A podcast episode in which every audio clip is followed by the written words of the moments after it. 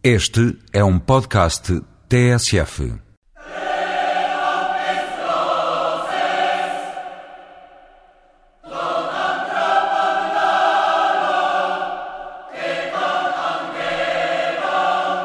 Há uma falha neste governo que me parece evidente. Há uma fraca preocupação com a ligação das políticas nacionais às políticas europeias. Esta é a voz de Pedro Lens, um investigador do Instituto de Ciências Sociais da Universidade de Lisboa. O discurso da Tanga diminuiu a nossa capacidade de negociação junto de Bruxelas. Pedro Lens editou esta semana um livro com o título O Economista Suave, no qual analisa o comportamento dos vários governos perante a União Europeia desde a adesão de Portugal. É uma entrevista para ouvir mais à frente num Semana Europa que vai terminar com a música dos britânicos Dede e de Olhos Postos no Conselho Europeu de quinta e sexta-feira, que vai discutir o combate às alterações climáticas e a política energética da União Europeia. Para já, fica o habitual resumo das principais notícias da semana.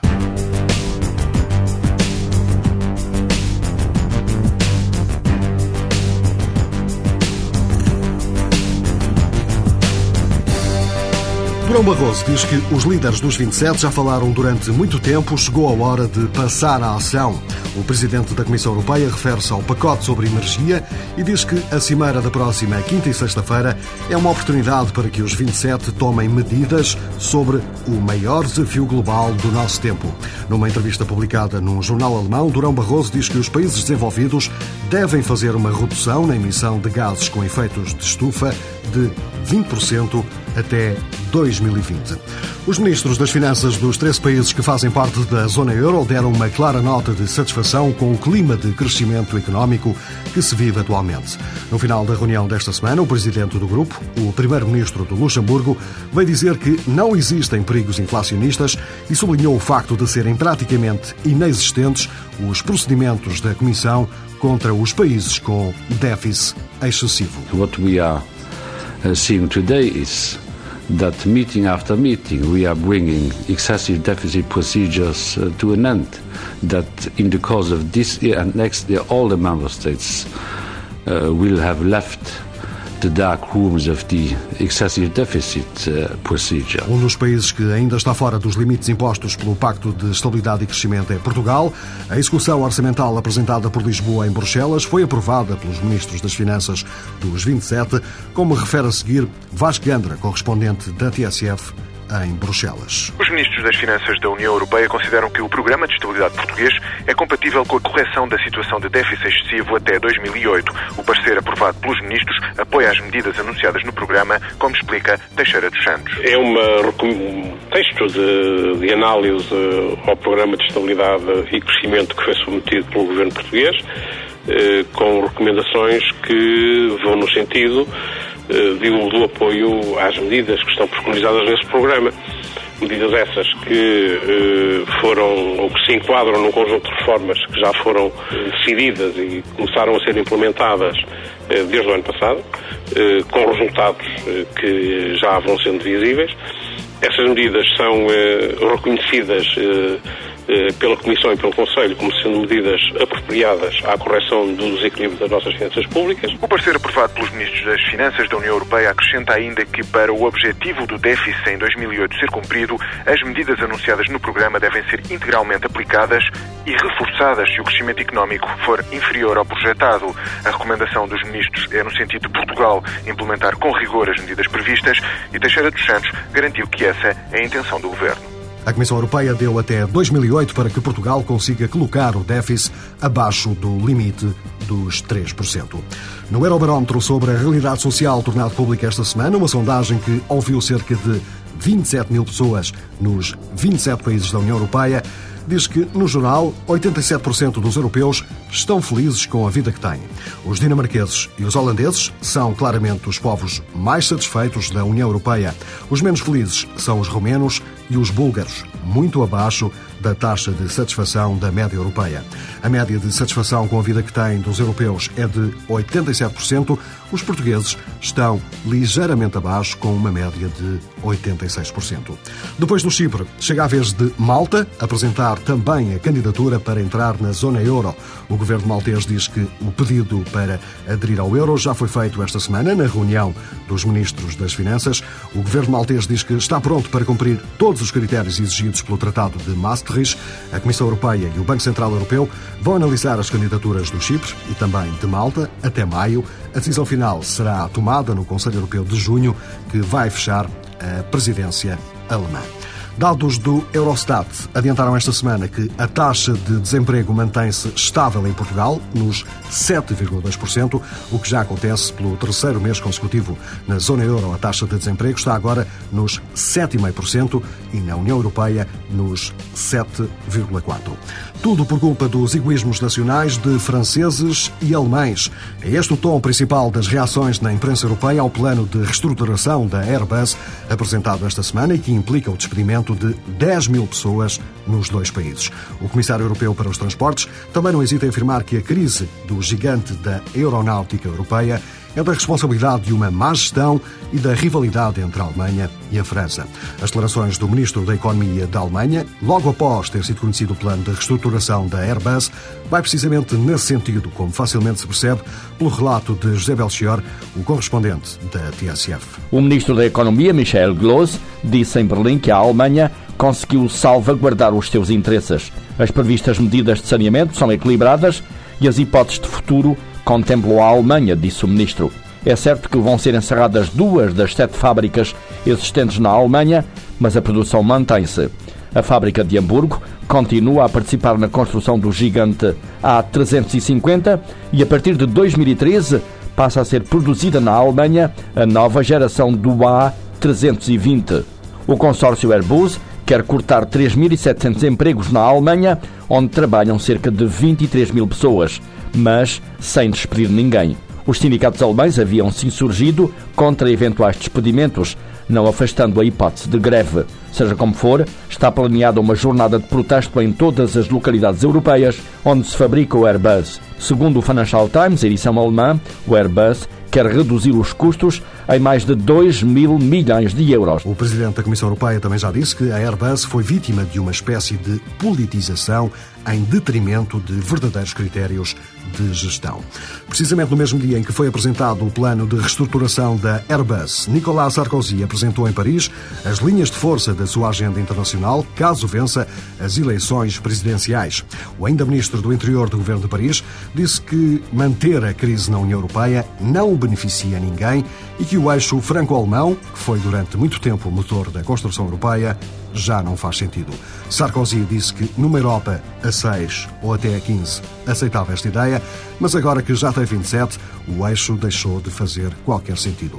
O candidato presidencial disse que a França é um amigo livre dos Estados Unidos, de resto falou mais uma vez da sua proposta para que a União Europeia tenha um mini-tratado em vez de uma Constituição.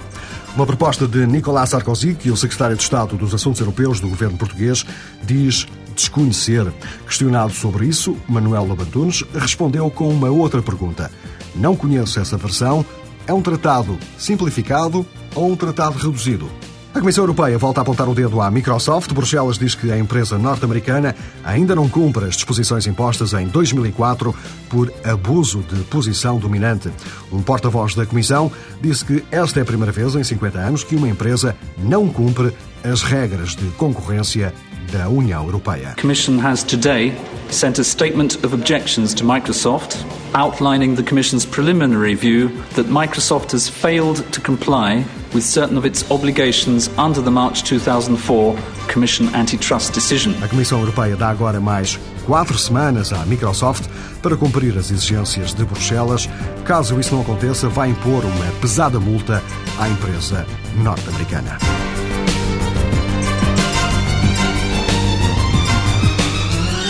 Nos últimos tempos, muito se tem falado sobre a incapacidade de Portugal começar a convergir economicamente com a União Europeia.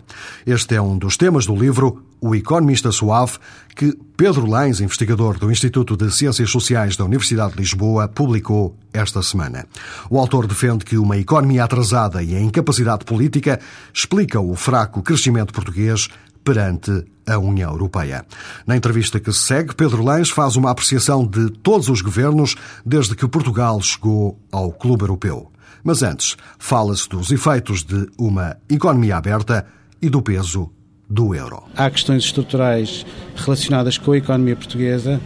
A economia portuguesa nos últimos anos sofreu uma alteração, o contexto que circunda a economia portuguesa sofreu uma alteração muito substancial porque primeiro com a integração na, nas comunidades europeias em 1986, depois com o mercado único em 1992, depois com o euro em 1999, pela primeira vez, isto é uma verdade que é muito fácil de, de demonstrar, pela primeira vez na sua história, a economia portuguesa é uma economia totalmente aberta. E isto tem um impacto, teve um impacto no crescimento económico português, que foi um impacto muito importante. A economia portuguesa estava preparada para funcionar num circuito fechado, onde se desenvolviam setores que uh, se dirigiam para o mercado interno, como por exemplo, para dar um exemplo paradigmático, o dos cimentos. Esses setores tinham elevados níveis de produtividade. Esses setores agora, porventura, não, não podem ser tão importantes para o futuro. É preciso que nasçam ou que se desenvolvam outros setores e é isso que tem criado dificuldades, essa, a dificuldade em, em que se desenvolvam ou que nasçam setores mais competitivos. Muito, muito dessa abertura, presumo eu, passa também pela, pela nossa adesão uh, ao euro. Uh, o senhor, no seu livro, refere que o euro trouxe, de facto, vários problemas uh, à, à, nossa economia. No entanto, é a favor de nós termos entrado na moeda única. É uma aparente contradição que presumo que tenha uma explicação. Tem uma explicação que, neste caso, pode ser talvez política. Nós, mais tarde ou mais cedo, tínhamos que estar totalmente integrados, porque é esse o caminho que a Europa está a seguir que a Europa, enquanto continente, está a seguir. Portanto, mais tarde ou mais cedo, nós teríamos que entrar no euro e de participar em pleno na integração europeia. Mas o euro, isto não é uma contradição, o euro é um pouco como a Serra da Estrela está lá, nós não podemos fazer nada, no entanto, temos que ter em atenção o impacto da Serra da Estrela no clima, assim como temos que ter em atenção o impacto do euro na economia portuguesa.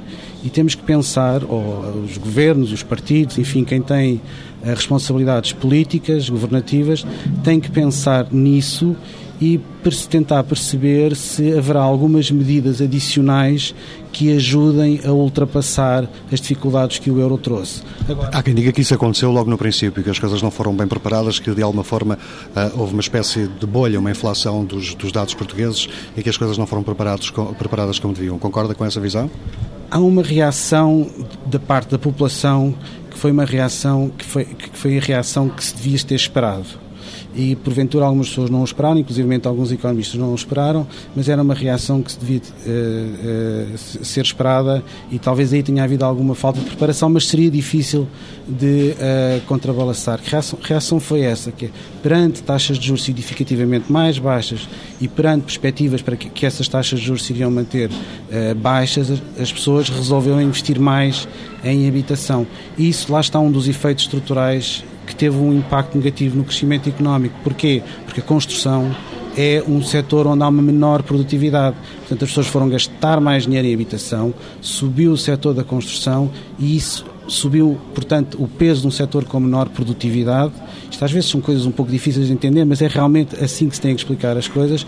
Subiu o peso de um setor com menor produtividade, logo desceu a produtividade do país. Outra das coisas mais difíceis de entender, ainda em relação ao mesmo tema, é que a inflação desceu para todos os efeitos, pelo menos em termos eh, macro, mas fomos perguntar às pessoas na rua, toda a gente tem a sensação que o euro veio inflacionar os preços. E podem ter razão, e as duas coisas podem ser verdade, porque pode ter inflacionado, inflacionado alguns preços aos quais as pessoas estão mais atentas, mas não outros. Portanto, as duas coisas podem ser verdade, mas a inflação, que é o indicador que interessa, o do INE, esse, como é evidente, baixou. Embora a inflação em Portugal não tenha baixado tão depressa como aos níveis ainda dos outros países da União Europeia, isso também, da média da União Europeia, isso também uh, provoca alguns uh, problemas por causa do impacto que isso tem na competitividade uh, da economia. Vamos falar um pouco, caso a caso, o senhor analisa no seu livro os governos de, de, forma concreta. Começamos pelo governo de Cavaco Silva, o primeiro, que foi logo assim que entramos. No seu livro, o senhor refere que existia a ilusão de que estávamos no, no caminho certo. Não estávamos porquê? Não, existia uma ilusão que foi uma ilusão uh, que decorreu do facto de uma fraca análise teórica e de uma fraca atenção sobre, os reais, eh, sobre as, verdadeiras formas como os países se desenvolvem. E nessa altura, e ainda hoje é bastante comum, as pessoas pensam um pouco em termos de grandes saltos no desenvolvimento, de grandes, eh, de grandes diferenças, de grandes quebras nos ciclos de desenvolvimento, que há grandes saltos a seguir à Segunda Guerra Mundial, e dá-se o caso do Japão, e da Coreia e da Alemanha. Mas o desenvolvimento é um processo muito lento que não se resolve em 5, 10 anos e um pouco por causa da, da, do discurso político que, entretanto, se fez, apresentou-se o desenvolvimento como uma coisa que estaria ao alcance e que bastava uma dinamização da sociedade, enfim, de todos estarmos a olhar para uns mesmos objetivos para se atingir. Isso depois não aconteceu, mas quem olha para a história sabia, quem olhasse para a história sabia que isso não acontece. O desenvolvimento é um, um processo de longo prazo. O senhor depois uh, refere também uma mudança desse tipo de discurso com a entrada dos governos Guterres. Uh, como é que isso se manifestou concretamente? O discurso passou, de, deixou de se falar na convergência e na, na necessidade de alcançarmos a média europeia não, não, quer dizer que isso tenha sido a agenda política interna do Partido Socialista, não faço ideia, mas passou-se a falar mais das questões uh, sociais. E também não quer dizer que as questões sociais não, estivesse, não fossem preocupação dos governos de Cavaco Silva. Portanto, talvez as mudanças não tenham sido tão grandes, as mudanças de facto não tenham sido tão grandes quanto as mudanças no discurso. Mas essas mudanças foram importantes. E depois tivemos eh, Durão Barroso e Santana Lopes. No seu livro diz que é preferível quase nem falar nisso porque quase não contaram para o campeonato. Como assim? Quer dizer, é, é importante. Eles não vão ficar muito na história, não vão ficar tanto na história como vai ficar Cavaco Silva, que aliás já está na história, é, é claro. Porventura, talvez o primeiro governo de Guterres também fez algumas coisas importantes, inclusivamente continuar a adesão de Portugal no euro. Foi o governo de Guterres uh, que a fez. Agora, Durão Barroso fez uma coisa que teve um impacto e que eu penso negativo em muitos pontos de vista. O seu famoso discurso da tanga uh, e, que, e, as, e, a preocupação excessiva com o equilíbrio orçamental, excessiva, não, não quer dizer que a preocupação não tenha que lá estar, mas a preocupação excessiva, trazer isso para o topo da agenda, foi uma, um aspecto que talvez tenha tido algumas consequências negativas, inclusivamente na capacidade de negociação de Portugal junto de Bruxelas. E, e parece. Isso é mensurável com, com casos concretos? Ou... É, por enquanto ainda não, mas um dia será. Um dia será porque Uh, aliás, uh, o Banco de Portugal já tem isso medido e uma vez o, o Sr. Governador, num discurso, mostrou que uh, a redução do déficit podia ter um impacto relativamente, teve um impacto relativamente grande na, na, no crescimento económico, mas um dia será mensurável. Tudo isto são coisas a que nós teremos que estar atento, atentos e um dia os historiadores económicos vão tratar disto e isto vai ser tudo resolvido de uma maneira ou de outra e são todos assuntos muito interessantes. Mas o discurso da Tanga eh, eh, diminuiu a nossa capacidade de negociação junto de Bruxelas. E pode acontecer que uma grande, que uma parte da solução dos nossos problemas atuais passe por, um, por, uma, uma, por uma maior, eh, alguma maior aproximação junto de Bruxelas, inclusivamente para que sejam reforçadas as políticas de coesão que agora estão um pouco fora da agenda política principal a nível europeu e as políticas de coesão fazem-nos falta. Já vamos falar do caso concreto do, do, atual governo, mas voltemos um pouco atrás para falar da, da gestão do, dos fundos estruturais. Eh, que avaliação é que faz disso? Eh, os governos portugueses eh, foram sabendo geri-los, aplicaram-nos bem, houve dinheiro deitado fora? Há sempre uma margem, em tudo o que se faz, há sempre uma margem de desperdício. Eu acho que todas as contas feitas, e há algumas contas feitas sobre isso, inclusivamente em que Portugal é comparado com outros países do chamado Grupo da Coesão, são os quatro países mais pobres da Europa dos 15, eh, todos nós sabemos quais são, uh, em que as contas não saem tão, tão mal quanto isso. É evidente que temos de estar atentos aos desperdícios que houve, que os houve, houve alguns problemas na, na parte da, dos fundos aplicados à educação e à formação profissional, mas uh, parece-me que as contas quando se fizerem ou quando ficarem mais consolidadas, o resultado vai ser francamente positivo. Uma das questões centrais eh, do discurso político dos últimos anos tem sido a, a, volta do desemprego. Eh, quem está na oposição diz que o governo é responsável pela taxa de desemprego. José Sócrates fez quando estava na oposição, agora Marcos Mendes está a fazê-lo outra vez. De que forma é que as políticas dos, dos, governos nacionais são responsáveis ou não, ou já não têm mão nisso, para de facto controlarem as taxas de emprego ou desemprego? São de, alguma, de algum modo responsáveis, mas talvez neste momento a questão mais importante relativamente ao, ao desemprego é pensar que é, é preciso ter em atenção que pode haver variações negativas significativas nesse lado. E aqui eh, está-se agora a falar numa coisa que é muito importante, que é flexigurança e que ajuda uh, os países precisamente a reestruturarem as suas economias, precisamente a matar os setores que já não interessam e deixar crescer ou desenvolver-se uh, setores que interessam. E talvez seja aí que nos devemos concentrar. Essa é uma experiência que correu muito bem na Dinamarca, mas acha que de alguma forma pode ser exportável assim? É evidentemente exportável, porque isto são, são experiências que são relativamente ascéticas, não têm qualquer relação com, com, com enfim, não tem raízes profundas inclusivamente na Dinamarca, não é uma coisa que você veja na história acontecer na Dinamarca, portanto é uma invenção relativamente recente, agora é evidente tem que ser ajustado. E a forma como isto tem que ser ajustado é, traz muitas dificuldades, porque isto são, por isso é que isto existe nos países mais desenvolvidos, isto são políticas caras, requerem um financiamentos pesados. E poderia ser por aí que algumas, do, algumas das verbas dos fundos de coesão, de coesão fossem gastas, ou seja, a subsidiar a, a transferência de, uh, dos trabalhadores de setores que estão em declínio para os outros setores que estão que podem têm potenciais de, de desenvolvimento. E essa transferência passa pelo desemprego desses trabalhadores temporários, mas acompanhados por determinados organismos institucionais que olham por eles enquanto que estão em transição. Há aqui um aspecto institucional, é o desenvolvimento de uma instituição nova uh, em Portugal que é bastante importante. Eu acho que a política de emprego devia agora olhar para isso, não tanto para os níveis de desemprego, porque os níveis de desemprego não se vão alterar muito se as coisas se não houver este desenvolvimento institucional, isto é, se os trabalhadores e os empresários não tiverem a sensação que podem que pode haver esta, esta ajuda às transferências dos uh, trabalhadores, Portanto, o nível de desemprego talvez não se, não se altere. E vai ser, vai ser possível conseguir eh, trazer os sindicatos para esse tipo de discussão? E já quando, quando se fala de flexi segurança é quase como um babão, pelo menos cá em Portugal. Eu não sei como é que os sindicatos falam nas reuniões à porta fechada com o governo. Acho que não sabemos.